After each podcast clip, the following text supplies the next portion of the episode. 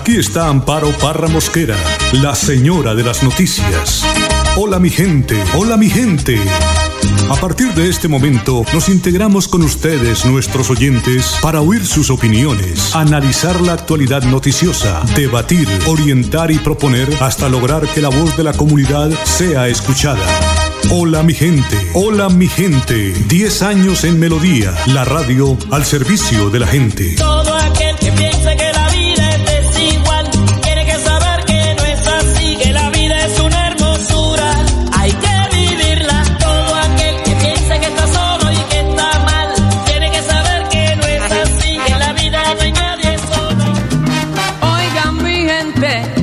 Más grande de este mundo siempre me hacen sentir un orgullo profundo.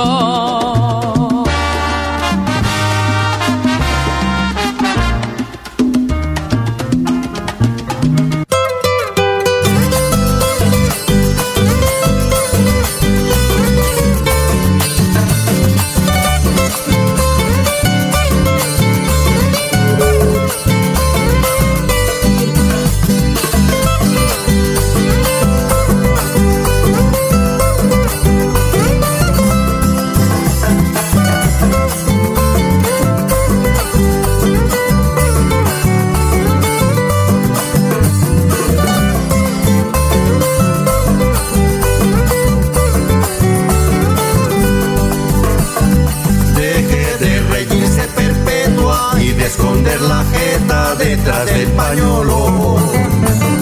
Que aunque usted no me lo 8 de la mañana, dos minutos de la mi gente. Muy, pero muy, pero muy buenos días. Te saludo hoy lunes, primero de junio, se nos partió el año. Hoy tenemos una temperatura de esta hora de 24 grados centígrados, fin de semana pasado por agua. Eh, esperamos saber cuál es el pronóstico para hoy, también de lluvias, lloviznas, en fin. Hoy en Colombia celebramos el Día del Campesino. En el año 1965, durante el gobierno de Guillermo León Valencia, se estableció que el primer domingo del mes de junio se celebraría el Día del Campesino, un evento que desde entonces se ha buscado el reconocimiento de los campesinos y campesinas en el desarrollo económico, en la seguridad alimentaria y en la conservación de las tradiciones culturales rurales de nuestro país. Por eso hoy don Adolfo inició este espacio con esa música para llevarles un saludo, un saludo fraterno a todos nuestros amigos campesinos de este departamento, que son los que nos traen la papita aquí a las ciudades, a los pueblos. Hoy celebramos también el Día Mundial de las Madres y los Padres. Fue decretada por la Asamblea General de Naciones Unidas con el objetivo de rendir un homenaje a esta gran labor, así como la responsabilidad que tienen todos los padres del mundo en la crianza y educación de sus hijos, quienes representan el futuro de la humanidad. Es un día de celebraciones, también celebramos el Día Mundial de la Leche. La leche es un alimento muy nutritivo, recordemos que proporciona energías, proteínas y micronutrientes a quienes la consumen y contribuye a rendir y a reducir el hambre y la desnutrición en el mundo. Don Adolfo Otero, como siempre, en la edición y musicalización de este su programa Hola mi gente. Y hoy iniciando este nuevo mes del año, el sexto mes del año, el Padre Sassano nos habla del mensaje de Pentecostés. Juan 20 del 19 al 23. 50 días después. Y en primer lugar vamos a encontrar las puertas cerradas. Y Pente- Pentecostés significa 50 días después. Eso significa. Y nos invita a recordar que Jesús está más vivo que nunca. Porque te viene a dar fuerzas y también te viene a dar ánimo para seguir adelante. Te recuerda que vos tenés muchísimo para dar y hay gente que necesita de vos también. No podés estar encerrado en vos. No podés estar encerrado en vos mismo, ni tampoco ensimismado. Hay vida y también hay fuerza. Jesús no te deja en banda, porque te necesita para su equipo. Y por eso también requiere de vos que tengas paz. Y es lo que le necesita nuestro corazón siempre, porque en este mundo es lo que más rápido perdemos y nos olvidamos. El corazón con paz hace que tu vida sea un potencial para todos y a la cual juntos logramos grandezas. Tener paz implica confirmar tu caminar y aliviar tu caminar. Y por último reciban. Es el Espíritu Santo, es el Señor quien nos fortalece y nos anima. Es su gracia la que nos permite caminar a la felicidad. El Espíritu es quien nos permite forjar la vida. Damos gracias a Dios porque nos pone toda la fuerza y nos anima a seguir. Termino con la secuencia de Pentecostés que lo vamos a tener en misa también y lo vamos a rezar juntos. Y te invito a que lo trates de meditar en tu corazón. Ven Espíritu Santo y envía desde el cielo un rayo de tu luz. Ven Padre de los pobres, ven a darnos tus dones, ven a darnos tu luz. Consolador lleno de bondad, dulce huésped del alma, suave alivio de los hombres. Tú eres descanso en el trabajo, templanza de las pasiones, alegría nuestro llanto. Penetra con tu santa luz en lo más íntimo del corazón de tus fieles. Sin tu ayuda divina no hay nada en el hombre, nada que sea inocente. Lava nuestras manchas, riega nuestra aridez, cura nuestras heridas. Suaviza nuestra dureza, elimina con tu calor nuestra frialdad, corrige nuestros desvíos. Concede a tus fieles que confían en ti tus siete dones sagrados. Premia nuestra virtud, salva nuestras almas y danos la eterna alegría. Ánimo y mucha fuerza, porque hay que seguir adelante. Que Dios te bendiga y te acompañe, en el nombre del Padre, del Hijo y del Espíritu Santo. Que Dios te cuide y hasta el cielo no paramos de nuevo. Cuídate, adiós. Muchas gracias, Padre Sassano. 8 de la mañana, 7 minutos. Colombia reportó el día domingo 31 de mayo con más muertes por COVID-19, 49 en total. Tras 12.038 pruebas, el Ministerio de Salud confirmó 1.147 nuevos contagios. Con esto, Colombia llega a 29.383 casos confirmados, 939 muertes y 8.543 personas recuperadas. La alcaldía de Bucaramanga confirmó tres nuevos casos, un hombre de 48 años y dos pacientes adultos mayores de 83, este ya hospitalizado y uno de 91 años. La administración municipal recomienda seguir con el autocuidado y seguir con los cuidados de bioseguridad en la fase de reactivación económica gradual. De igual manera, la gobernación de Santander confirmó dos nuevos casos de COVID-19. Se trata de dos mujeres diagnosticadas en el municipio de Girón. Según el reporte del Ministerio de Salud, Santander tiene 69 casos confirmados. 40 pacientes ya le han ganado la batalla al coronavirus y tres han fallecido. Es decir, actualmente 26 personas tienen el virus activo, de los cuales 13 se encuentran en Barranca Bermeja, 6 en Bucaramanga, 13 en Socorro y 4 en Girón. El gobernador de Santander, Mauricio Aguilar, destacó que el paciente proveniente del Cerrito superó la enfermedad. Recordemos las medidas adoptadas para empezar a reactivar la economía de la ciudad. Pico y cédula será par e impar de lunes a sábado. El eh, pico y placa queda igual, es decir, de dos dígitos de lunes a viernes y el toque de queda se mantendrá de lunes a viernes de 8 de la noche a 5 de la mañana y los fines de semana irá desde los desde el sábado a las 6 de la tarde hasta el próximo día hábil a las 5 de la mañana. La, la alcaldía de Bucaramanga recordó la medida de pico y cédula en toda la ciudad en la modalidad de par e impar. Así que tienen ustedes que enterarse bien de cuál es el día que le corresponde para que pueda de esta manera pues salir a hacer sus diligencias. De lo contrario, quédese en casa, porque de verdad, como dice el alcalde Juan Carlos Cárdenas, eh, que se ha reunido con los alcaldes del área metropolitana, el gobernador de Santander, que han definido esa ruta para reactivación económica gradual, ante la contingencia por el COVID-19. El secretario de Salud Departamental, Javier Villamizar, pues dio a conocer los laboratorios que están autorizados en Santander para la toma de muestras del COVID-19. En Santander contamos laboratorios habilitados como el laboratorio de la UIS, en convenio con el laboratorio departamental, el laboratorio de Higuera Escalante, el laboratorio de Hospital Internacional de Colombia, son laboratorios particulares y el laboratorio de Ecopetrol de Barranca Bermeja eh, en apoyo al procesamiento de muestras en Santander. Tuvimos la oportunidad de visitar el laboratorio del ICA, revisando su infraestructura, su dotación de equipos biomédicos y cuentan ya con la infraestructura, con el personal y con sus equipos biomédicos para poder eh, iniciar procesamiento de muestras.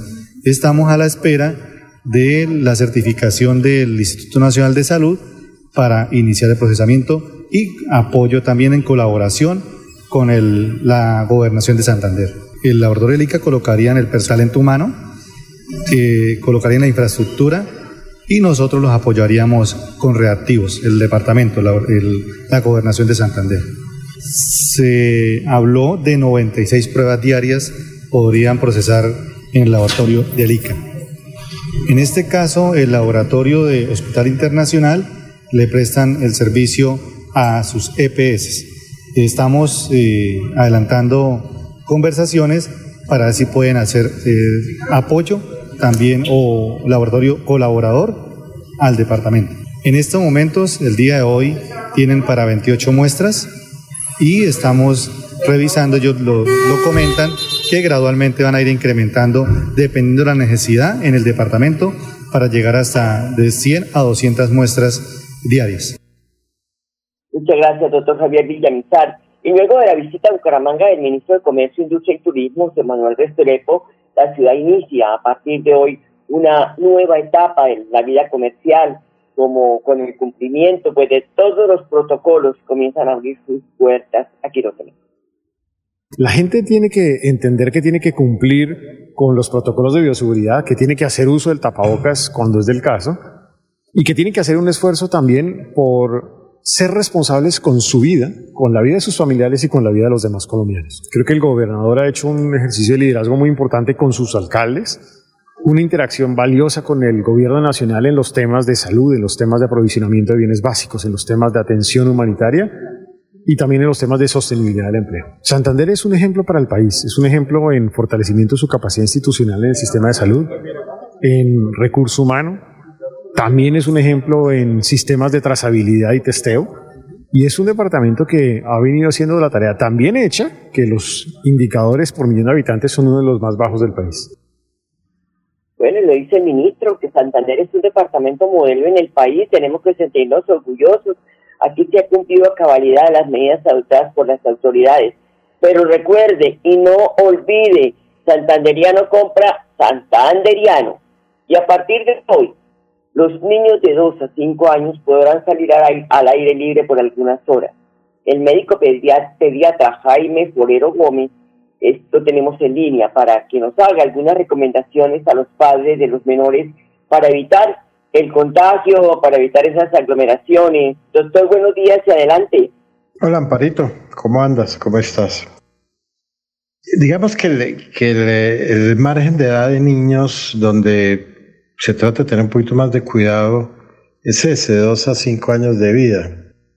Hay un aspecto que es muy importante, es que en la mayoría de los niños, el coronavirus, eh, si le llegara a dar, produce como una gripa, estilo por ahí una bronquiolitis o un croup, de determinada severidad o no.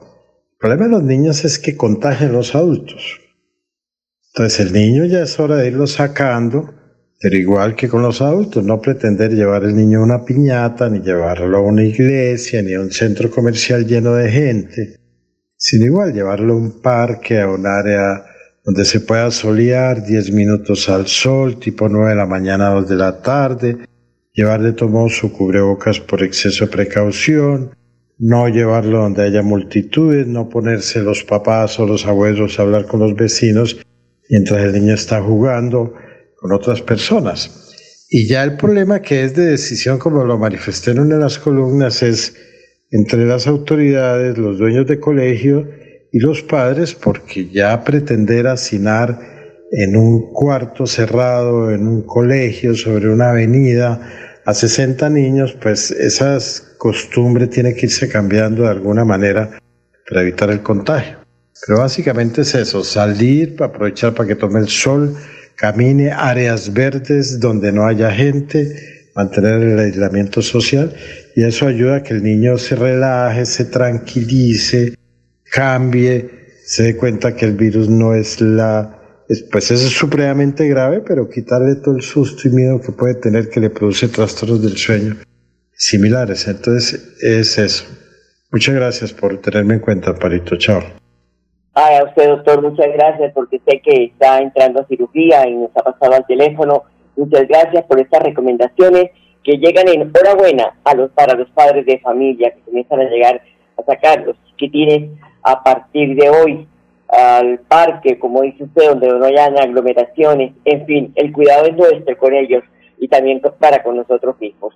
Y dos nuevas rutas pone desde hoy Metrolínea o puso desde hoy Metrolínea en su ruta de operación. Las mejoras previniendo el aumento de los usuarios incluye el fortalecimiento de las rutas troncales y, y las frecuencias de las rutas pretroncales, P2, P5, P6, P7, P10 y P13, así como de las rutas alimentadoras. Muy, pero muy bien por Metrolínea, porque ha colaborado mucho en esta emergencia. Son las 8 de la mañana, 17 minutos. Pasemos a otros temas, porque por unanimidad fue aprobado en el Consejo de Bucaramanga el Plan de Desarrollo Bucaramanga Ciudad de Oportunidades. Julián Silva es el secretario de Infraestructura del municipio y nos cuenta sobre este proceso. Ha sido aprobado por unanimidad en el Consejo Municipal el Plan de Desarrollo Bucaramanga Ciudad de Oportunidades que presentó el ingeniero Juan Carlos Cárdenas un hecho político sin precedentes, un gran respaldo a este proyecto que representa la obra de Juan Carlos Cárdenas como alcalde del municipio de Bucaramanga, eh, un gran respaldo de los concejales, de la comunidad que representan, un voto de confianza y una responsabilidad muy grande. Tenemos, por supuesto, en nuestra agenda los temas que veníamos desde la campaña eh, a la alcaldía trabajando en el programa de gobierno, la responsabilidad con el páramo de Santurbán, con la estructura ecológica principal, con la movilidad sostenible, en fin, con los temas que son esenciales y que hoy, en el momento que enfrentamos de la pandemia, resultan fundamentales como la reactivación económica, la generación de ingresos, la reducción de brechas de iniquidad. De manera que estamos muy contentos, muy satisfechos por el trabajo en equipo que hemos realizado, liderado por el alcalde Juan Carlos Cárdenas y por un equipo también del gabinete municipal y del consejo municipal que ha estado alineado y ha entendido muy bien el mensaje que tenemos de trabajar todos por sacar adelante a Bucaramanga, ciudad de oportunidades para todos.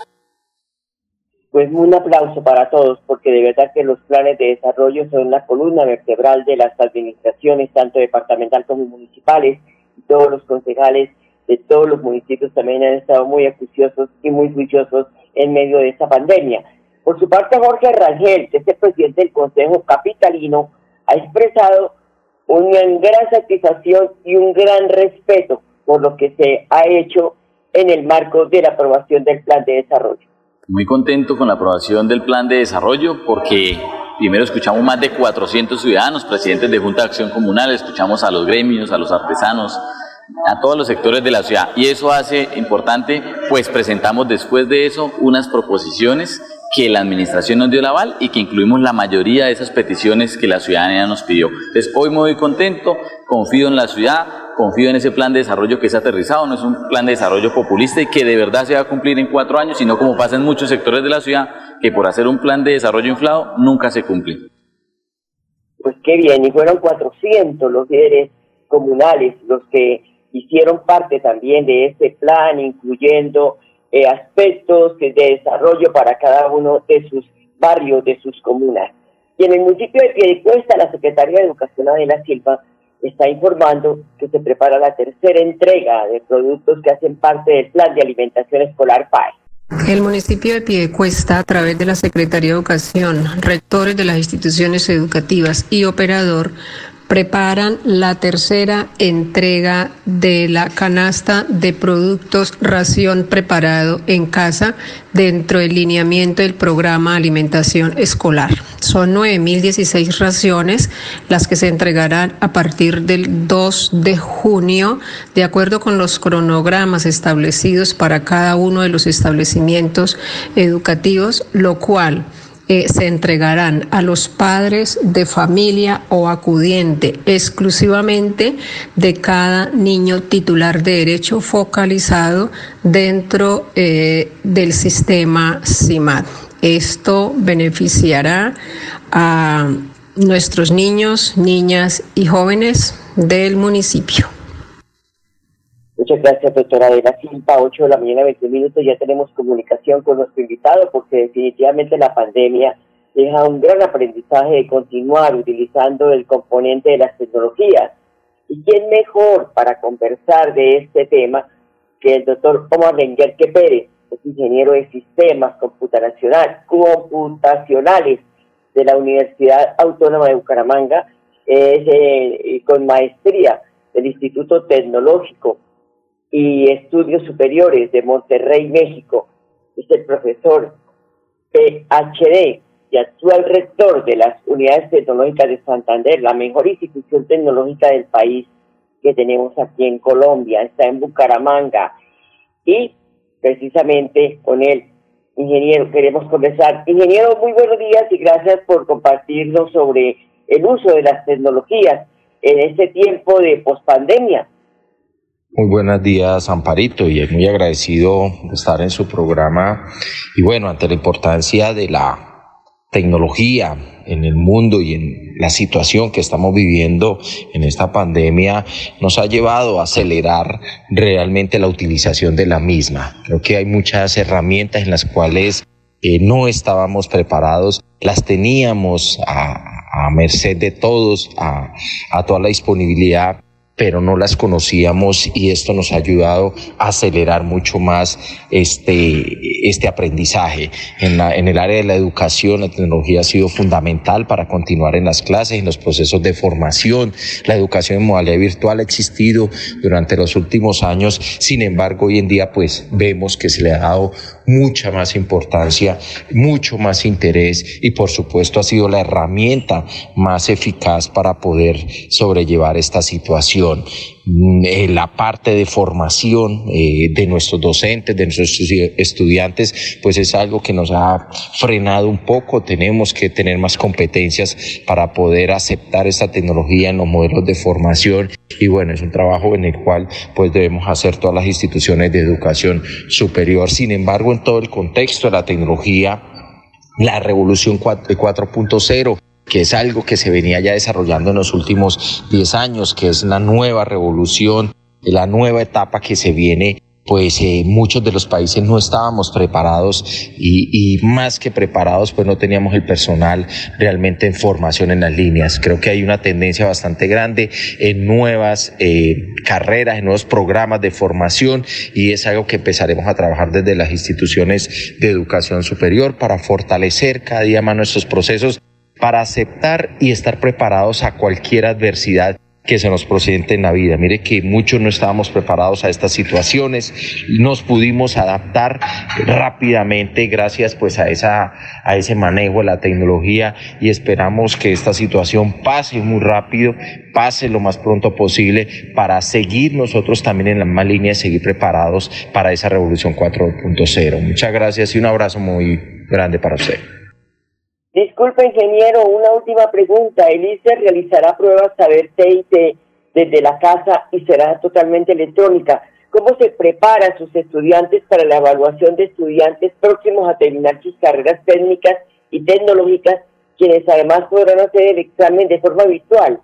No, sí, Amparito, esto de las pruebas TIT en el cual nos compete a las unidades tecnológicas de Santander y donde a nivel de pruebas saber TIT pues hemos sido eh, bastante, eh, ha sido bastante importante nuestra participación con muy buenos resultados y bueno, nosotros hacemos una serie de ciclos de preparación de clases, por supuesto esto lo hacíamos realmente virtual, de forma virtual, entonces no nos ha llevado a tener ese, ese trauma o ese, ese obstáculo para poder hoy en día seguir formando a nuestros muchachos.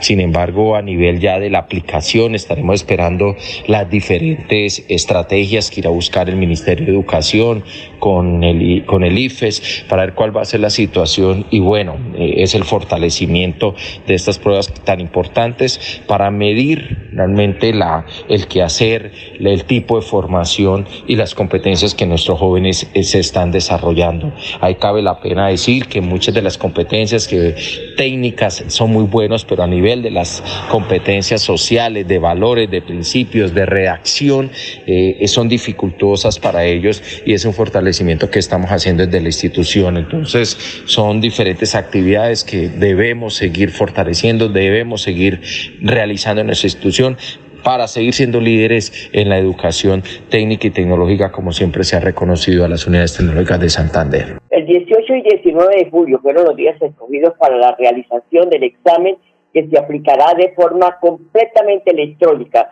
Rector, gracias por su apoyo informativo con Hola mi gente y que tenga un feliz día.